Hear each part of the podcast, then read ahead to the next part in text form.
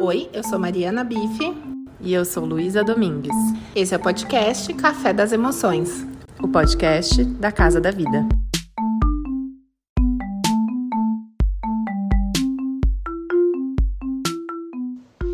Boa noite, pessoal. Estamos aqui essa noite para conversar sobre os elogios nas crianças, quais são os impactos. Eu estou aqui na Casa da Vida, estou na sala da Mariana e quem iria fazer essa live com vocês a princípio seria a Aline, psicóloga da nossa rede. Porém, ela pediu desculpas, mas não vai poder estar aqui com a gente hoje porque, infelizmente, ela teve um problema de saúde com a filha dela e a filhinha dela hum, tá precisando dos cuidados, né, dela lá. E aí, quem veio substituir sou eu, então por isso peço desculpas, né? Quem tava afim de ver uma cara diferente por aqui vai ser, vou ser eu de novo.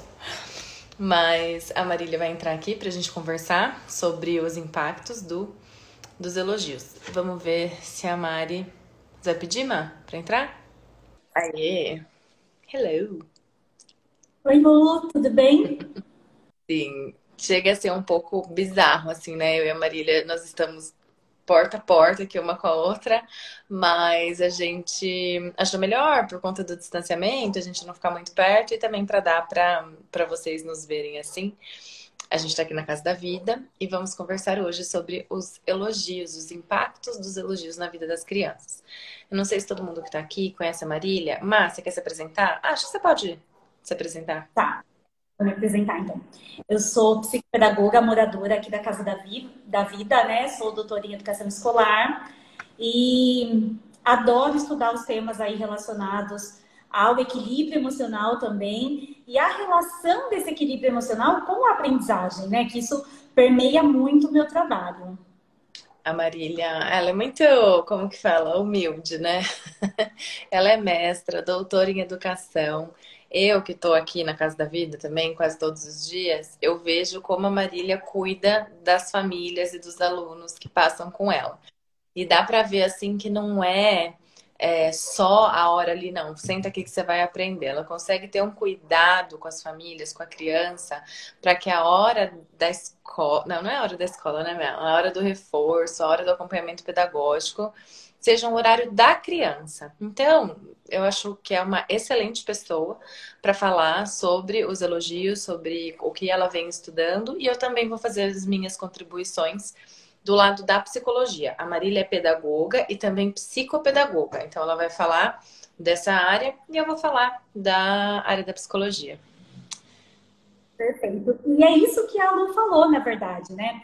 Quando a gente está aqui no momento, no momento do atendimento, que é o momento da aprendizagem, a gente precisa da motivação. E uma coisa que acontece, que permeia muito, tanto aqui o momento da nossa sala, né, o momento que a criança está aqui comigo, como o que eu acompanho, que é o momento de entrada e de saída também, que eu acompanho os pais, né, é o elogio.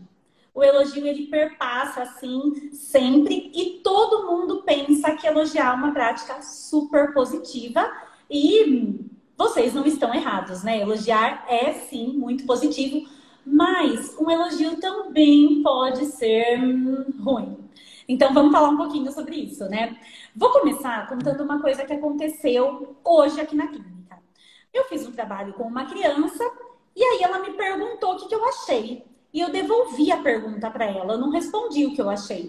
Eu perguntei o que, que você achou, como que foi o seu empenho para realizar esse projeto, né? Aí ele falou, sabe o que ele me respondeu, gente? Ele me respondeu assim: eu queria estar na educação infantil. Aí eu falei, por quê? Daí ele falou: ah, porque quando eu estava lá, eu fazia qualquer coisa, fazia de qualquer jeito, entregava. Minha professora sempre falava que estava lindo, sempre falava que estava maravilhoso. Então, ele contou essa situação para mim, né? Como se fosse é, um elogio que não era verdadeiro, não era condizente. E ele sabia que não era condizente ele sabia que ele podia ter feito uma coisa melhor, que não era o melhor que ele poderia apresentar, sabe? Então, é, por isso, os elogios, eles podem aí não ser tão bacanas. Vou chamar, não sei se está correto, um elogio genérico. Imagina só, é, o seu filho ele fez um desenho, de repente, de qualquer forma, é, você sabe que ele consegue, que ele é capaz de se empenhar mais numa produção, E de repente ele te entrega o desenho, você vai lá, faz festa, solta fogos, fala que ficou perfeito, maravilhoso, que ele é um artista. E o que será que ele pensa? Quando ele vê um elogio assim, que ele sabe que ele não se dedicou, que ele sabe que ele não deu o melhor, que ele sabe que não era tudo isso e que às vezes ele até esperava uma crítica construtiva. Às vezes ele até esperava uma pergunta do tipo: por que, que você usou essas cores? Ou como que foi o processo? O que, que você pensou para criar isso? É, nós sabemos que, ainda mais eu vejo assim, quem tem mais que um filho, nós sabemos que chega no fim do dia as crianças estão cansadas, elas estão sedentas por atenção. Quando é mais de um filho, um, um de repente, sei lá, você está fazendo tarefa com um e o outro você está dando comida na boca. Então, assim, é bastante desafiador. Então, nós não queremos, assim, em algum momento falar, gente, ó, vocês têm que fazer essa cartilha aqui, mas as crianças, é importante a gente saber que as crianças, elas percebem quando a gente não está verdadeiramente prestando atenção, sabe? Então a criança mostra lá um negócio, você faz, ai, ficou ótimo, parabéns. Ela, ela sabe que não é esse tipo de elogio que ela estava buscando. E aí também vem uma coisa que eu e a Marília a gente estava conversando e vem do, do que eu venho estudando, que é quando a gente elogia rotulando uma criança, temos que tomar cuidado para que a gente não coloque aquela criança numa caixa onde ela não pode comportar de um jeito diferente. É, como, por exemplo, você falar que uma criança é muito boazinha. Ai, ela é uma graça, ela é muito boazinha, você tem que ver, ela não desobedece nunca. O que você falar para ela, ela faz. Então, a criança vai meio que entendendo que para ela ser amada, para ela ser aceita, para ela ser acolhida naquela família, vocês devem lembrar disso também, de quando a gente era criança. Quais eram os comportamentos que na sua família eram valorizados? Tem pessoas, tem crianças que viveram em famílias, nós, por exemplo, quando a gente era criança, que a gente viveu em famílias que era legal você falar o que você pensava. E algumas pessoas viveram em famílias que você não podia falar o que você pensava. Então, a pessoa acaba internalizando. Nem adianta eu falar. O que eu falo não tem valor, porque eu sou boazinha, eu tenho que me comportar. Parece, às vezes, né, Má, que a gente está fazendo um elogio. Do tipo, ser boazinha, você é muito boazinha. Parece que é um elogio. Mas será que isso também não pode ser um rótulo? O que, que você percebia isso estava com as crianças? Isso acaba se tornando um aprisionamento. Então, é, vamos pensar nessa capa de boazinha, tá? Ah, eu sou boazinha, como se essa criança vestisse essa capa de boazinha e que pode ser aí em elogios, inclusive o inteligente. Não, ela é super inteligente. Então, ela é a mais inteligente que existe. Essa criança é incrível. Ela veste essa capa aí de inteligente e aí fica muito difícil para ela. Fica difícil para ela até se arriscar. Então, a gente faz querendo é, que ela acredite nisso, né? Que a gente quer realmente que é, a nossa criança se sinta inteligente, a gente quer que o nosso filho é, se sinta valorizado, se valorize mas a gente precisa tomar um certo cuidado para que isso não vire o aprisionamento. Então, por exemplo, a criança que pensa ali que ela. É, os pais depositaram aquela carga de inteligência nela. Ela é super, super inteligente. Ela deixa até de se expor, de fazer algo novo com medo de errar e perder o seu posto, entre aspas, né? Perder o seu posto de inteligência. Então, tem inclusive é, estudos que dizem, né? Tem um livro que fala, inclusive, sobre isso, que a criança ela deixa é, de fazer uma coisa que ela pode não conseguir, porque ela tem medo de não corresponder e perder esse lugar de ser inteligente. Yeah. É? Então, em vez de é, conseguir sair da zona de conforto ali e entrar para uma zona de aprendizagem de uma coisa nova, não. Ela fica ali, né, naquela caixa e aprisionada. No livro que a gente leu, eu e a Má, a gente leu um livro chamado Mindset. E nesse livro, eles, os, pesquisa, os pesquisadores colocavam dois quebra-cabeças. Um quebra-cabeça que eu vou chamar de nível 1 e um quebra-cabeça nível 2. Algumas crianças faziam quebra-cabeça nível 1 e elas conseguiam montar, então ficavam contentes. Ai, legal, eu sou inteligente, por exemplo. Quando elas iam fazer o de nível 2, elas não conseguiam. E aí, nessa hora, os pesquisadores estavam avaliando como cada criança vai responder a um quebra-cabeça que ela não consegue. É, por enquanto, né? Tinham crianças que queriam voltar para o primeiro. Não, eu não gostei desse.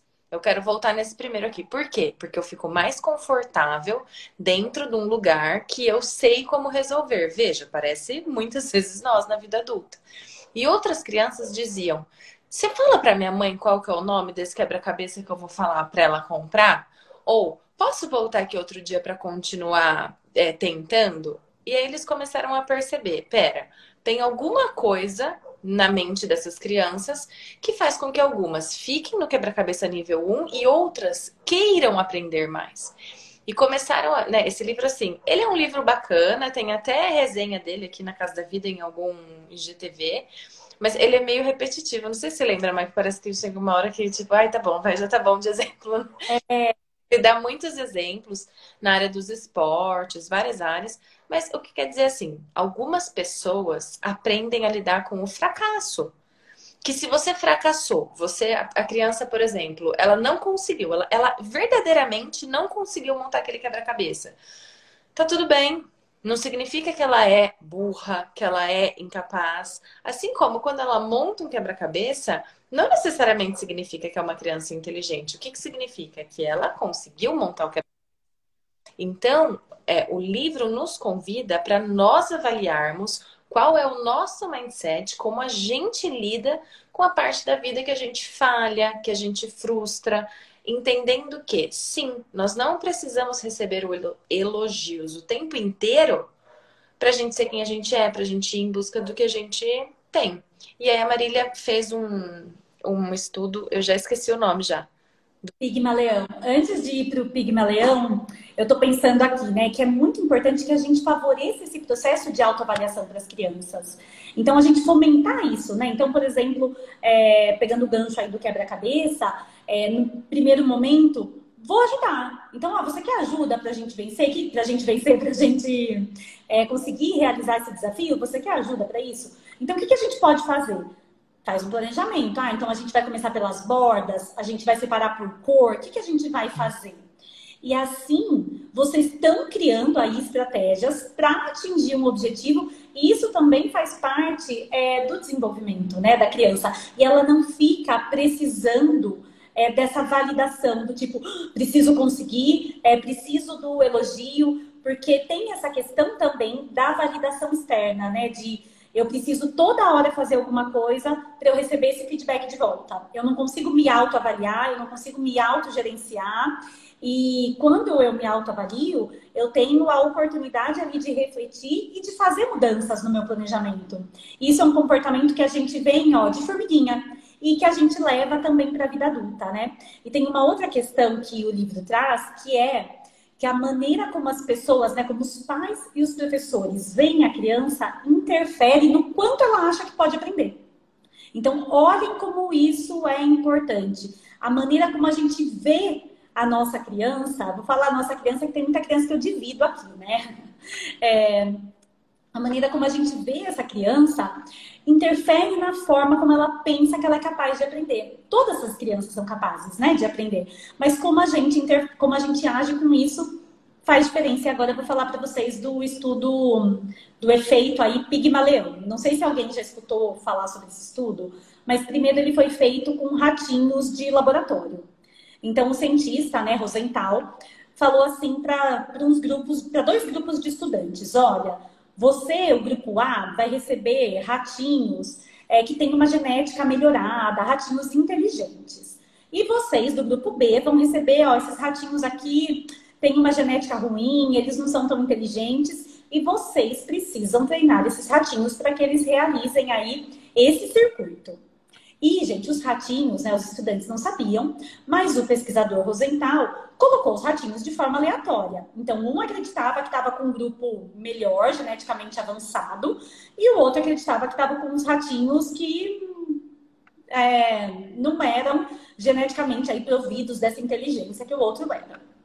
Aí, qual foi o resultado do estudo, né? O resultado do estudo foi que o grupo que acreditava que os ratinhos eram mais inteligentes, vou dizer assim, hum. é, se empenhou mais, se dedicou mais no treinamento, pensando, não, eles são capazes, vamos lá. Se dedicou muito para treinar esses ratinhos. Já os pesquisadores que estavam com o grupo de ratinhos que eles disseram, lembrem que a escolha foi aleatória, né? Que disseram que os ratinhos é, com menos potencial, assim, uhum. não se dedicaram tanto. Ah, eles são assim mesmo, então não, não vamos nos dedicar tanto. E aí, gente, pasmem, esse estudo, ele foi realizado depois em uma escola na Califórnia. Então, os pesquisadores foram lá, falaram para os professores que eles iam fazer um teste de QI com os alunos. Então, fizeram um pseudo-teste, aplicaram uma provinha qualquer lá e, de forma totalmente aleatória, falaram para os professores: esse grupo aqui ó, tem um QI acima da média, são excepcionais. Esse grupo aqui não. E aí, para surpresa de todos, o estudo teve o mesmo resultado. As crianças que é, estavam, foram no grupo, né, aleatoriamente definido ali, como grupo dos inteligentes, dos acima da média, cresceram muito em relação ao processo de aprendizagem, né? Enquanto as outras crianças ou permaneceram como estavam, ou até é, perderam um pouco de interesse, perderam a motivação. Isso porque a forma como os professores acreditavam naquelas crianças era diferente. Então, a maneira é, de ensinar, de falar, não, você tem potencial, vamos lá, de desafiar, era diferente. E isso fez com que as crianças se desenvolvessem mais. Então, a gente precisa muito acreditar nas crianças, mas isso precisa ser genuíno. Porque quando a gente fala, né, de ai, precisa elogiar, ah, precisa cuidar da autoestima da criança. A gente tem que tomar cuidado para os elogios não serem vazios. E para os elogios também não serem assim, ai, você é muito inteligente e ponto. Não, de valorizar o processo. Olha, eu vi o quanto você estudou, eu vi o quanto você se dedicou. O, o empenho e a gente pensar no caminho percorrido, ele precisa ter muito valor, ou até mais valor, né? Que o, que o resultado final. O resultado final é importante, sim, mas o caminho percorrido também. E aí entra, a gente volta naquela questão de como lidar com o fracasso, de eu não vou mais tentar porque isso não é para mim e eu sou burro, ou eu vou tentar outros caminhos. E quando a gente pensa, né, é, nesse comportamento que a gente vem e desenvolve quando adulto, a gente vê que isso reflete lá atrás dos hábitos que, que a gente desenvolveu, do quanto a gente acreditou que a gente era capaz ou não. É, a gente vai trazer para vocês dois exemplos nossos da infância. Um é para chorar, que é o meu, e o outro é para abraçar, que é, que é o da Má.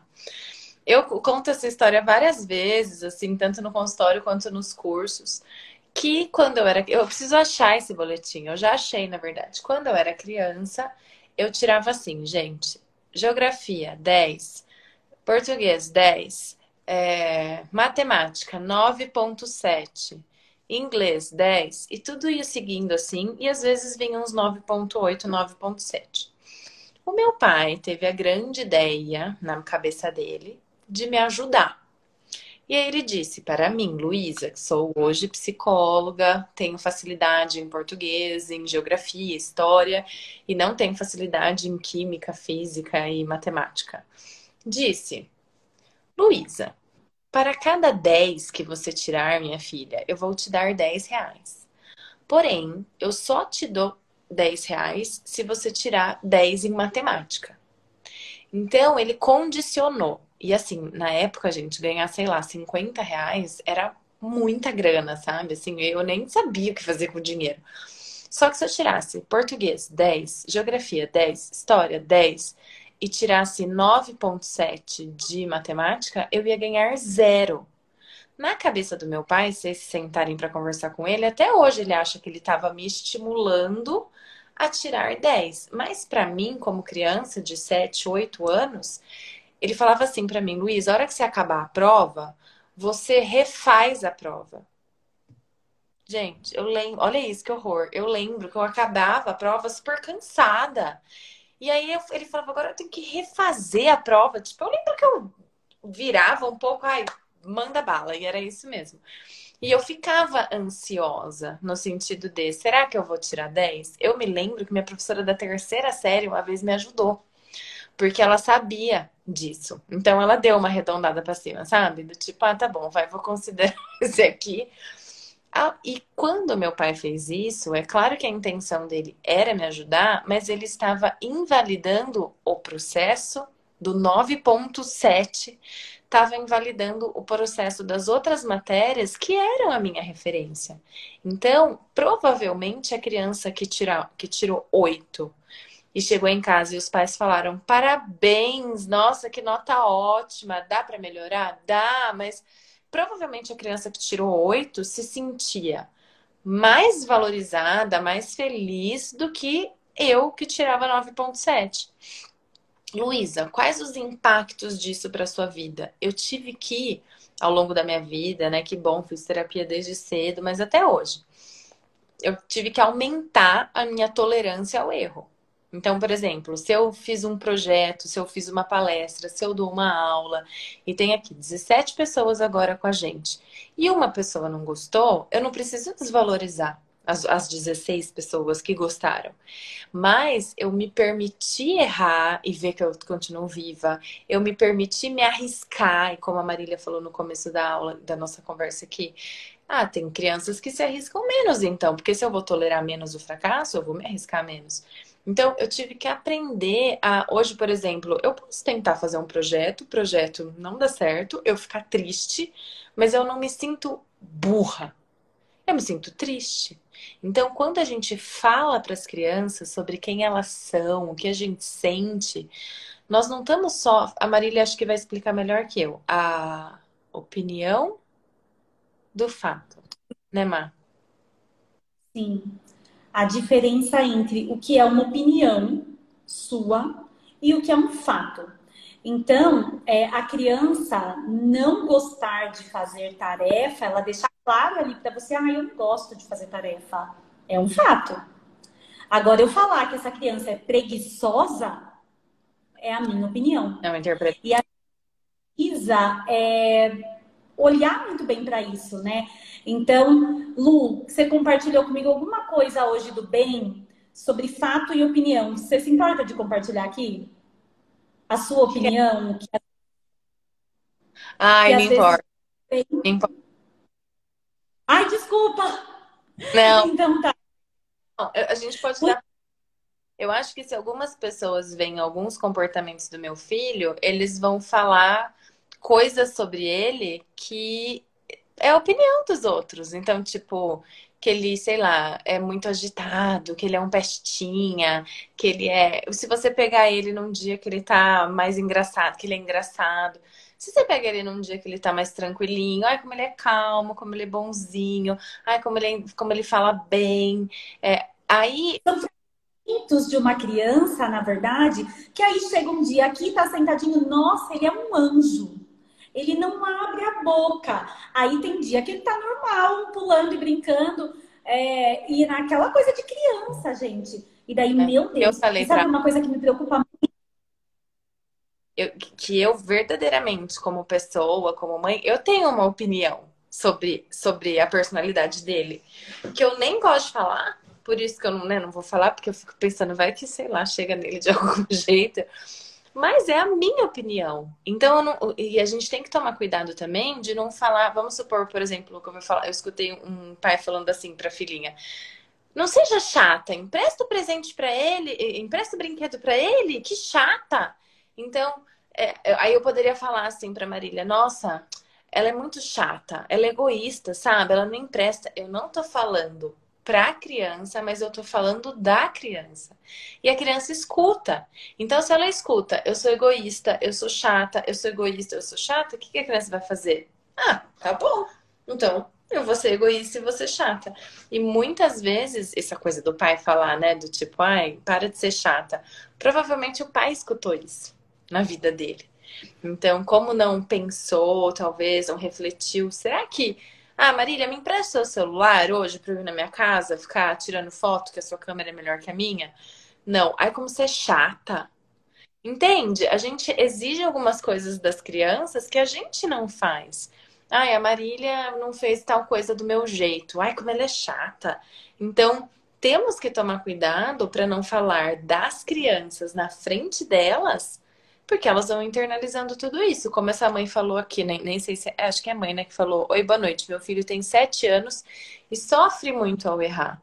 Então, seria um, um convite para essa criança, para essa família: um, mostrar que os pais também erram. Então, às vezes a gente fica também super se culpando como professores e pais que a gente não pode errar. Então, às vezes, sei lá, você fala: "Não, você fez isso, você fez, eu sei que foi você daí você vai ver não foi a criança que fez".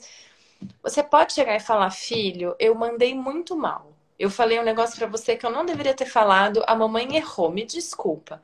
Quando a gente fala para os filhos que a gente errou, nós estamos mostrando para eles que é possível a gente errar e a relação continua. Porque quando eles errarem, eles também vão chegar para a gente poder falar. Meu filho tem três anos, né? Mas vamos pensar um dia que ele tiver, sei lá, 15. E ele falar, mãe, eu, eu mandei mal. Eu, eu errei. Então, o seu tem sete, né? Um, você mostrar o quanto, não sei se você tem companheiro ou companheira, mas o quanto os adultos também erram, o quanto errar é humano e o que acontece depois que a gente erra. Porque provavelmente seria legal assim conversar com ele, né? Investigar com ele. O que acontece depois que a gente comete um erro? Sim, e proporcionar essa reflexão é muito importante para um conjunto de habilidades que a gente chama de funções executivas, que são habilidades aí que a gente desenvolve, começa a desenvolver aí por volta dos 4 anos de idade e vai até os 24 anos mais ou menos. Então, essa habilidade de conseguir olhar para aquela questão e se autoavaliar e pensar sobre isso e refletir sobre isso é muito importante também, né? E as crianças, elas acreditam no que a gente diz. Não. Então, às vezes, quando a gente fala uma coisa nesse sentido, é, a gente está formando o olhar dela sobre ela mesma. Então a gente tem que tomar muito cuidado com o que a gente lança é, nas crianças, sabe? Uma coisa que acontece muito na escola é assim: aquele é o terrível, é... aquele. O que eu acho muito grave, na verdade, ó, muito grave, assim, aquele ali, ó, tem um TDAH, certeza, certeza. E ai, aquela ali, nossa, um anjo, um anjo. Então, a gente precisa tomar muito cuidado, porque esses olhares que a gente lança, né? Ou aquela ali tem um caderno perfeito. E eu lembro que eu tinha uma amiguinha na escola que ela era muito a mais inteligente, a mais tudo e tudo mais. E aí, quando ela tirava uma nota que fosse menor que 9, ela chorava e não mostrava para ninguém. Então, olhem o quanto isso impactava ela. Imagina, ela tirava tipo menos que 9 e, e ela não conseguia contar para as pessoas. Então, olha essa rigidez, né? Essa forma de lidar é, com essa questão que faz parte. E que isso nos torna muito mais é, flexíveis e ajuda também a, a, criar outras estratégias e outras formas. E outra coisa que eu acho que é importante também é lembrar que uma nota, por exemplo, né, não não está dizendo quem você então, uma nota, se seu filho tirar 10, ele não é um gênio. Se seu filho tirar zero, ele não é um burro. Então, uma nota não define quem a gente é. A criança, ela é uma potência, a criança é um leque, tem muita coisa para a gente olhar, né? Quando a gente pensa ali nas crianças. Então, é, é, é... O bebê nascer, tá? O bebê não nasceu, ele tá dentro da barriga tem uma expectativa do bebê nascer com, 30, com 40 semanas. Mas o bebê pode nascer até 42 semanas. Passou de 37, o bebê não nasce, as pessoas falam, ele é preguiçoso. Tipo, um, efeito da natureza, entendeu? Uma coisa assim, do, do, biológica. Então, ou então, uma criança que demora, demora, né? É, uma criança tem crianças que andam com sete meses, uma coisa assim bizarra, e tem crianças que andam com um ano e meio. Aí a criança tá lá com um ano e três e mais também, né? É, a criança tá lá com. Ah, preguiçoso pra andar. Não... Então, assim, você que tá lá no seu desenvolvimento natural é taxado como preguiçoso. Vocês que estão aqui, vocês sabem, cada um de nós sabemos o que os nossos pais falavam sobre nós. A Marília estava falando, eu lembro que as professoras do pré e da primeira série, segunda série, falavam para minha mãe que eu era líder. E eu lembro que a minha mãe, da minha mãe falar isso, que eu era líder. E eu nem sabia o que era líder. Então, sabe, e isso colou. Veja, eu, eu, é claro que eu lembrei disso. Mas, será, um, será que eu queria ser líder? Então tinha uma coisa da, do pré-ma, não sei se eu já te contei isso, que era, vamos supor, 10 crianças, 11 crianças. Aí todo mundo fez parzinho para decorar um negócio e uma criança ia ter que apresentar uma parte sozinha. E aí me escolheram porque eu era líder, porque eu era que ia conseguir. Eu não queria. Eu queria falar de dupla. Então, às vezes a gente é lógico, nós não estamos falando para não expor as crianças aos desafios, muito pelo contrário, mas a gente está querendo dizer para não elogiar condicionadamente. Então, assim, você é um bom menino quando você faz o que eu quero. Eu falo para você que você é um fofo quando você faz as coisas aqui de acordo com a regra da nossa casa. E a gente tem uma tendência de falar, até para os adultos a gente fala, você é tal coisa, você é aquilo outro, você sempre fez tal coisa.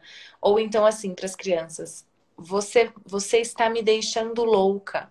Você vai me matar, assim. Quando a gente fala para uma criança de 4 anos, você vai me matar, a criança entende literalmente. Você vai me matar.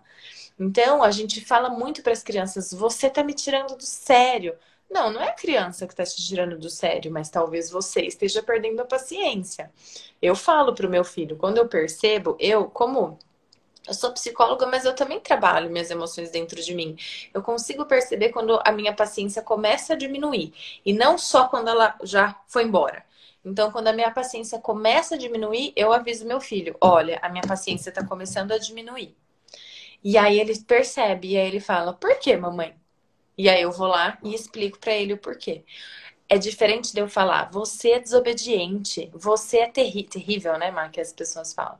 Então, nós temos que tomar muito cuidado em termos de elogios, é, que seria adjetivos, né? Quais são os adjetivos que você está convidando os seus alunos, os seus sobrinhos, filhos a vestirem e o quanto isso verdadeiramente vai impactar em quem eles, como eles se veem diante do mundo, principalmente na primeira infância, que vai do zero aos seis anos de idade.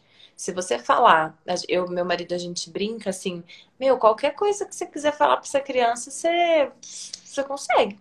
Se a gente quiser inventar assim, que, por exemplo, meu filho torce pro Santos pobre criança, né? Que chance essa criança teve de escolher qualquer tipo de time de futebol? Se a gente quiser ensinar que o time de futebol Santos é maravilhoso ou que ele é horroroso, a gente que vai modular, a gente vai moldar essa opinião.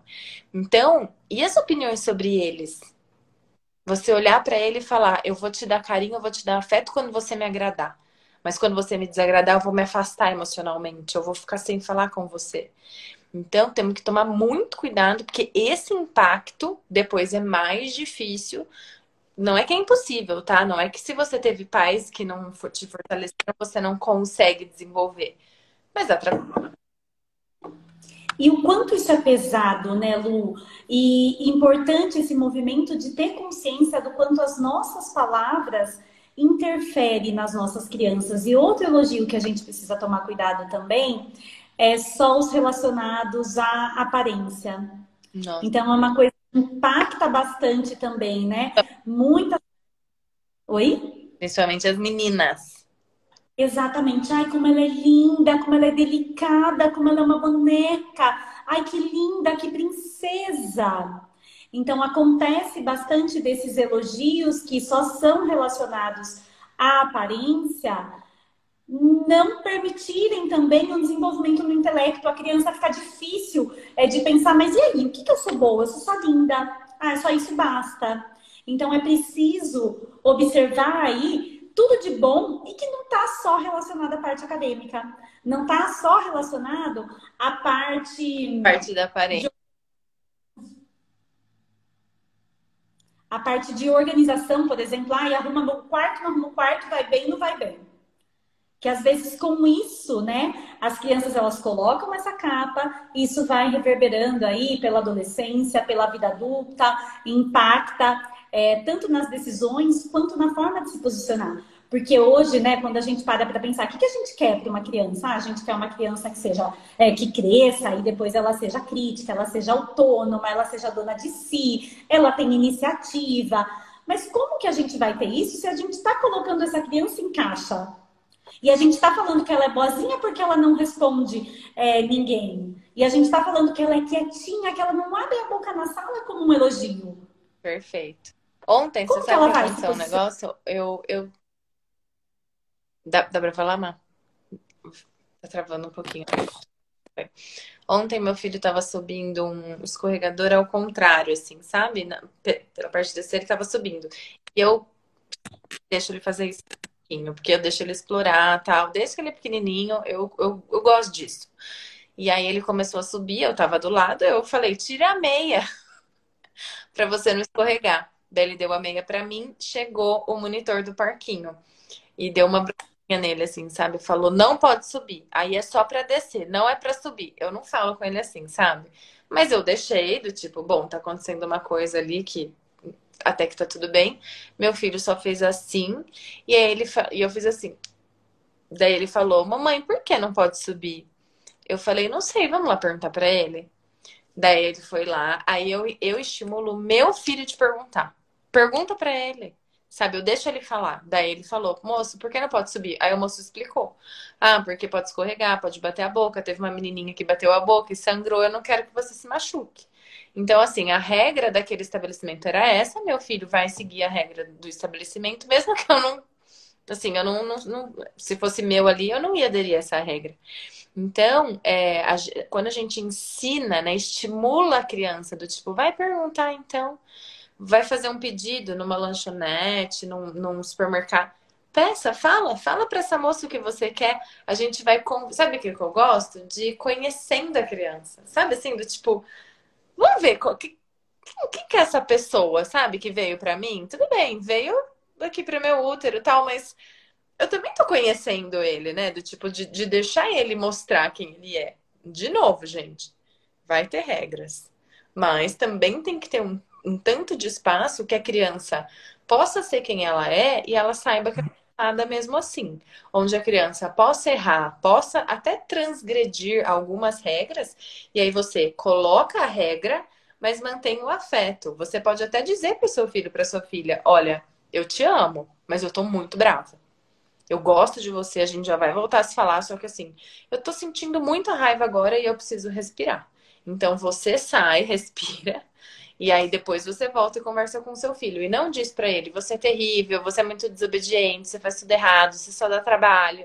Quando a gente fala isso, hum, é um cérebro de criança. Ele vai absorver isso. E que está em desenvolvimento, né? E outra coisa, né, Lu, que a gente estava comentando agora há pouco, é aquela coisa de falar, ai, a mamãe fica triste quando você faz isso. Pode falar, mãe. Então, quando a gente está falando como a gente se sente, né? É, por exemplo, vou dar o exemplo que você deu, Lu, de, por exemplo, a criança está jogando comida no chão. Quando a gente responde assim, ai, não gosto que você faça isso, isso me deixa triste. Não, gente, jogar comida no chão não deixa a gente triste. O que, que acontece? Ela está infringindo uma regra, um combinado de casa. Aqui em casa a gente não joga comida no chão. Mas a gente não pode condicionar isso ao nosso estado. Então, eu não posso falar, ai, faz isso que a mamãe fica feliz.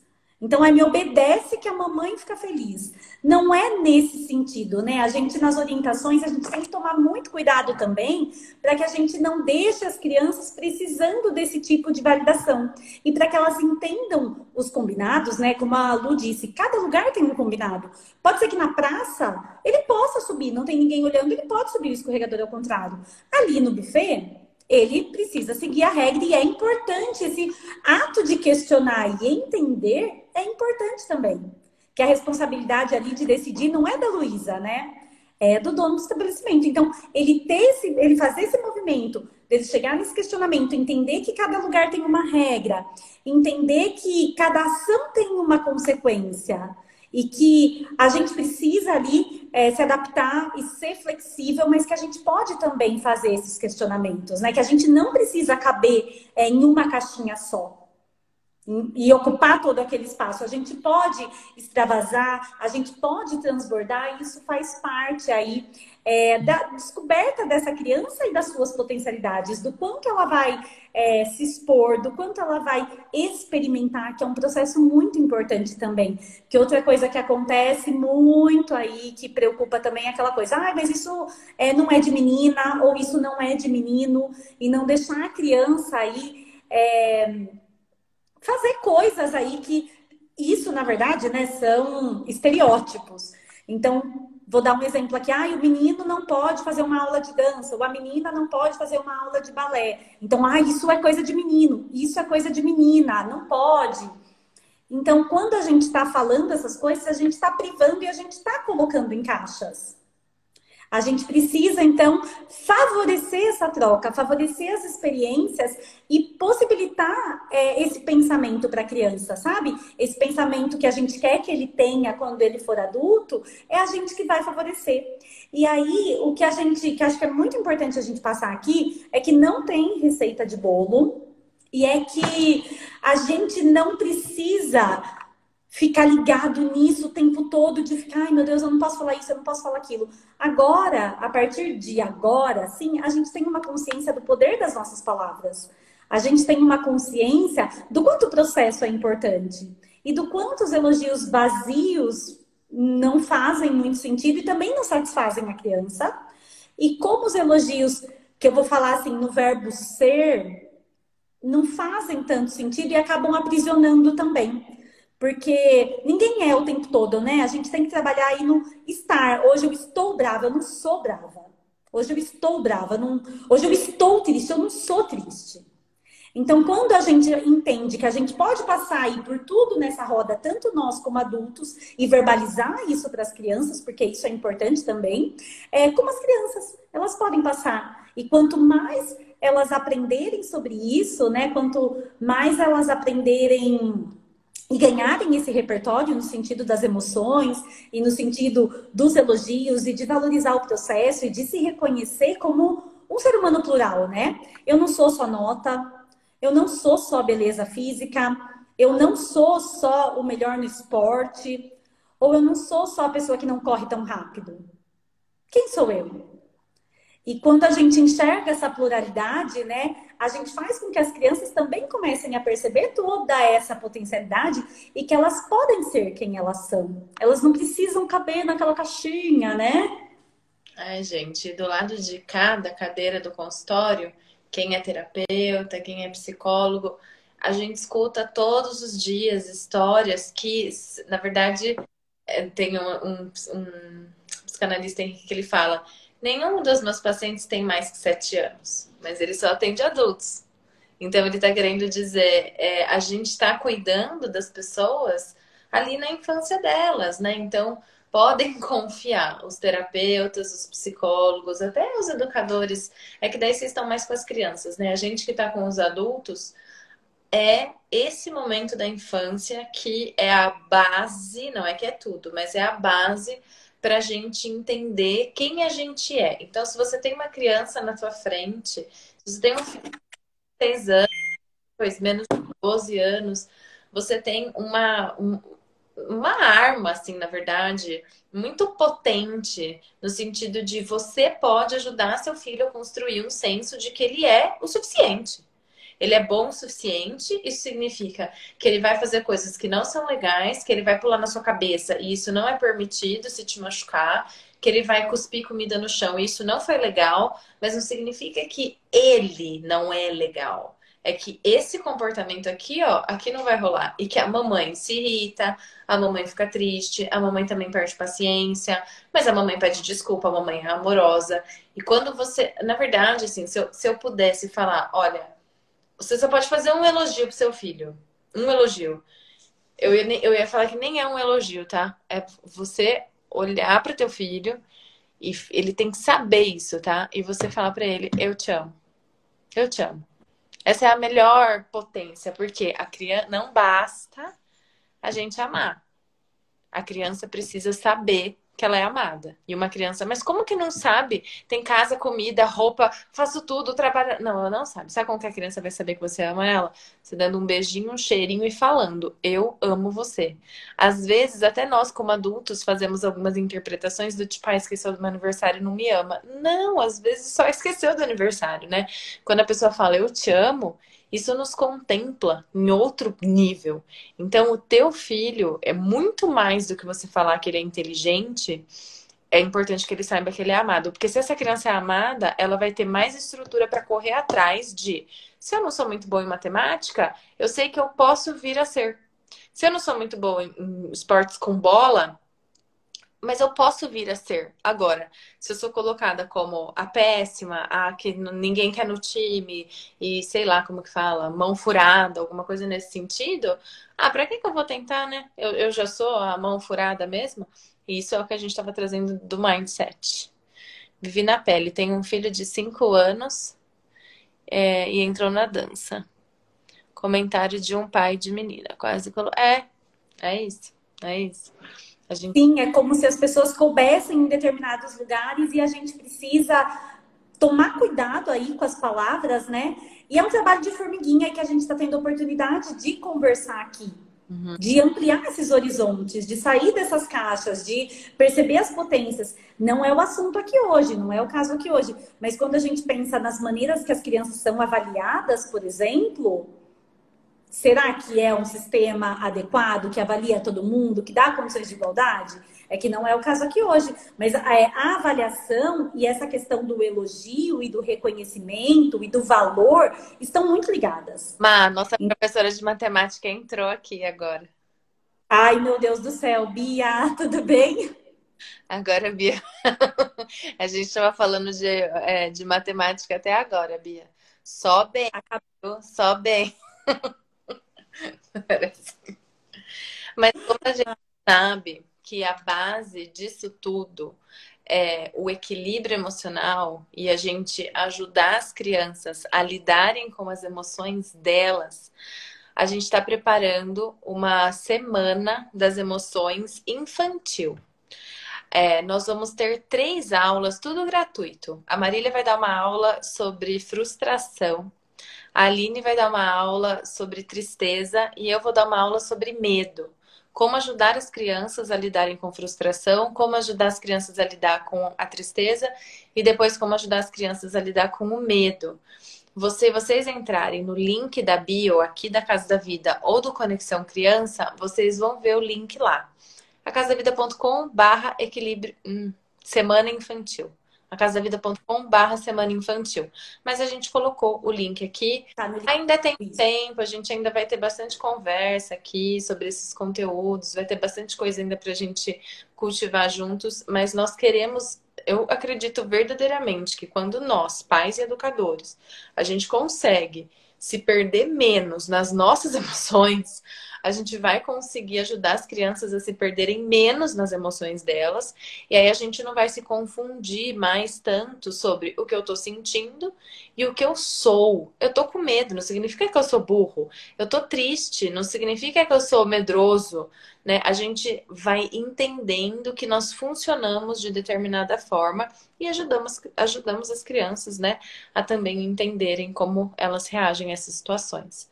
Mado, o que eu tinha para falar, eu acho que eu tô, assim, contemplada, mas eu quero saber se você preparou mais alguma coisa para você fazer o fechamento. Minha parte do que eu pensei em trazer hoje para o pessoal, acredito que contemplei.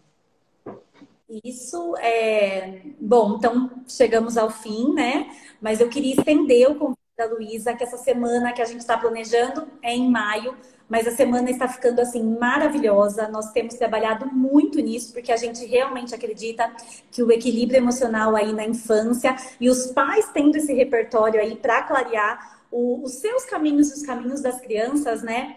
É pensar num mundo aí mais potente, é pensar nessas crianças é, com toda a potência do seu ser. Então a gente está super, super orgulhosa aí da semana. Entrem no link da bio. Ó, a Casa da Vida Psi está deixando aqui também o link para gente. Mas é só vocês clicarem no perfil da Casa da Vida ou no Conexão Criança, que o link estará lá. E a semana é gratuita. Então, Se sentiram aí que faz sentido para alguém, compartilhem e convidem também, que estaremos juntas aqui na primeira semana de maio.